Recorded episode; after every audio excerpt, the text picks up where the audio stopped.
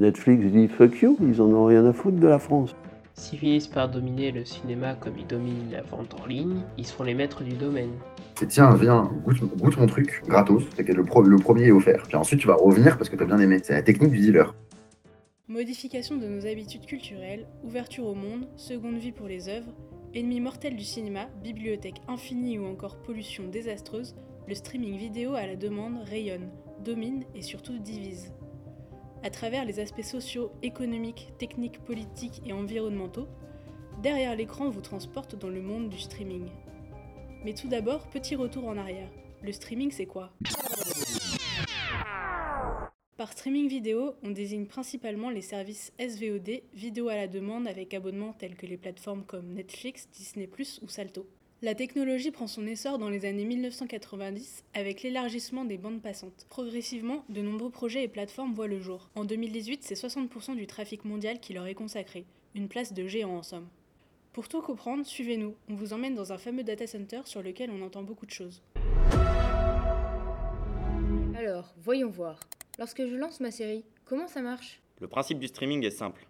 Il fonctionne sur ce que l'on appelle l'architecture client-serveur. Lorsqu'un client lance une requête sur un site de streaming, il se connecte au serveur le plus proche pour récupérer le fichier. Du côté client, l'ordinateur télécharge, puis stocke les parties du fichier vidéo envoyé par le serveur dans une mémoire tampon. Ensuite, l'ordinateur décode les fichiers reçus et reconstitue les bouts de vidéo. Lorsque l'ordinateur décrète qu'il possède assez de morceaux de vidéo, il lance le visionnage. En parallèle, l'ordinateur poursuit son processus de téléchargement, de décodage et d'assemblage dans la mémoire tampon. De plus en plus, les géants du milieu utilisent la méthode de streaming progressif. Le concept est de stocker différentes qualités d'un même fichier audio. Lorsqu'un client établit une connexion, le serveur juge la qualité du débit et envoie la qualité la plus adaptée. Cela permet alors une lecture plus rapide et sans coupure. Cependant, cette méthode consomme beaucoup plus d'espace de stockage et donc augmente la consommation d'électricité. Mais comme vous pouvez l'imaginer, gros serveurs vont avec grosse pollution.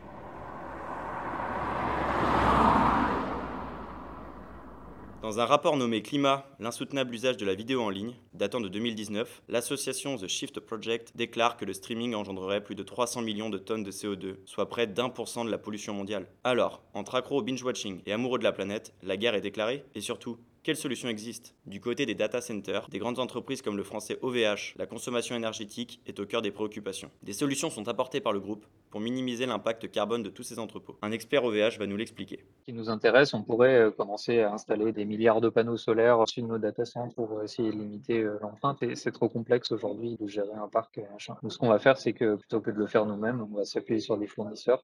Euh, OVH, il investit énormément dans des parcs éoliens. On est aussi euh, donc très favorable euh, au passage à l'énergie verte au maximum. Cependant, aux yeux des associations, ces efforts ne suffisent pas et il est nécessaire de prendre des actions à plus grande échelle afin d'apporter un changement durable.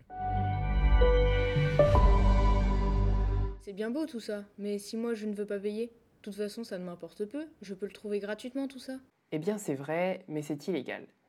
En effet, avec la révolution numérique et l'arrivée des plateformes, le streaming illégal est devenu une nouvelle forme de délinquance. Pour contrer l'arrivée des sites pirates, l'État français a mis en place Adopi, la haute autorité pour la diffusion des œuvres et la protection des droits sur Internet. Adopi avait pour mission de surveiller les échanges de fichiers protégés par les droits d'auteur sur les plateformes illégales. Les amendes pour les délits de piratage de contenu pouvaient aller jusqu'à 1500 euros. Pouvaient, me diriez-vous. Et oui, car Adopi n'a au final pas rempli son rôle, ne réussissant pas à stopper le streaming illégal. C'est pourquoi tout récemment a été votée une loi décidant de la fusion de Adopi et du CSA afin de constituer une nouvelle entité plus performante. L'État tente donc de se placer en régulateur et de protéger le secteur de la culture. Le streaming illégal a donc plusieurs conséquences. La première conséquence est la perte financière liée à la vente du bien culturel, car la consommation légale de l'œuvre ne sera pas maximisée et des droits d'auteur seront perdus. En parallèle, on peut observer un effet de découverte, où un contenu sera partagé énormément, de manière illégale, mais si cet effet peut avoir des conséquences positives, le streaming illégal reste quelque chose de néfaste pour les ayants droit. Comme nous l'explique Martin Decar, responsable acquisition et production de la plateforme française Salto, apparue en 2020. C'est pas une richesse, hein. c'est euh, c'est un vol total de propriété intellectuelle, c'est un viol total du droit moral euh, de, de l'auteur, du compositeur, euh, etc. Enfin, c'est-à-dire que moi je vais faire un film demain, euh, je suis scénariste, je suis compositeur de la musique, je suis réalisateur de ça, mais c'est des années de travail quand, on parle de cinéma, par exemple. T'as pas du tout envie que quelqu'un se dise tiens en fait ça sert à moi, je le prends, je le donne à quelqu'un d'autre. Mais ben non, en fait euh, c'est pas comme ça que ça fonctionne. Les sites de piratage sont devenus maintenant tellement plus compliqués que de prendre un abonnement à 4 euros par mois ou à 6 euros par mois. Ce truc est devenu tellement plus simple qu'en fait, il y a une majorité des gens qui vont préférer regarder gratuitement aujourd'hui. Tout ça, c'est un équilibre. Peut-être que demain, la disposition à payer pour un contenu, elle va s'effondrer, comme ça l'a été avec le disque. Donc, si tu as quelqu'un qui pirate, qui dit ensuite à 10 potes, sur les 10 potes, on a peut-être deux autres qui vont le télécharger, et 8 qui vont se dire, en fait, euh, je vais taper dans Google, euh, après avoir pas compris comment télécharger un torrent, je préfère payer 5 euros mon abonnement avec un mois gratuit. C'est-à-dire que tant que c'est juste du deal pour donner envie, et que ça nuit pas à la vente, à l'exploitation commerciale, et, donc euh, au fait que les créateurs puissent en vivre, économiquement, ça peut se tenir. Cependant, même si les internautes ont conscience d'effectuer un acte répréhensible en allant sur ces sites, le périmètre d'intervention d'Adopi et le risque d'attraper un virus ne le dissuadent pas pour autant. En mars 2020, lors du premier confinement, 14,2 millions d'utilisateurs ont été recensés sur des sites pirates, soit environ 27% des Français. Tiens, pendant qu'on parle d'argent, qu'en est-il du point de vue économique? Le streaming est-il l'avenir du cinéma? Ou va-t-il le ruiner comme on peut parfois l'entendre? Eh bien, les plateformes de streaming ont souvent été vues comme une menace pour le cinéma.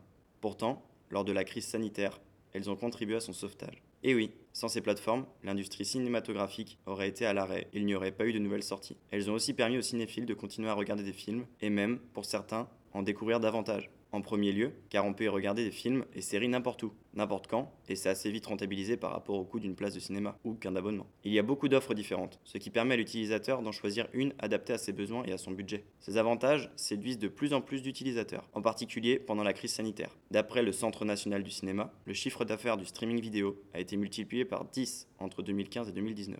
Un autre aspect responsable des conflits entre les acteurs du métier et les plateformes de streaming est la rémunération des artistes.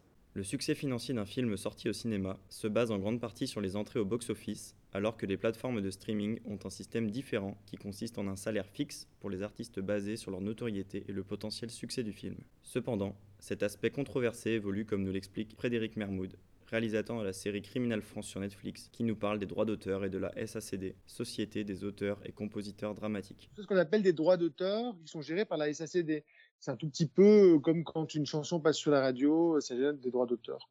Il y a eu un accord qui a été passé et maintenant on touche des droits d'auteur aussi pour la diffusion sur des plateformes, qui est fonction du nombre de vues justement.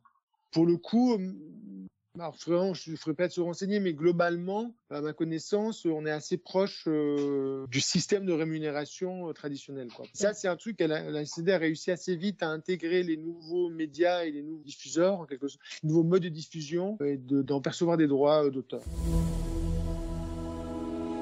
Mais alors, le streaming, c'est l'ami ou l'ennemi du cinéma? Eh bien, si à première vue, le streaming peut apparaître comme un concurrent au cinéma, c'est en réalité un peu plus compliqué. En effet, les plateformes de streaming n'ont aucun intérêt à voir le cinéma disparaître. Au contraire, c'est grâce au succès de certains grands noms du cinéma que des films produits par ces dernières cartonnent.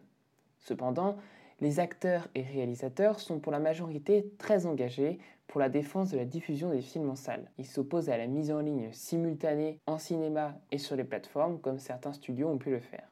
De plus, afin d'obtenir plus de reconnaissance, les géants du streaming souhaitent voir leurs films concourir à des festivals de cinéma classique, comme Cannes par exemple. Mais cette volonté est loin de faire l'unanimité, comme nous le confirment Frédéric Defoucault et Frédéric Mermoud.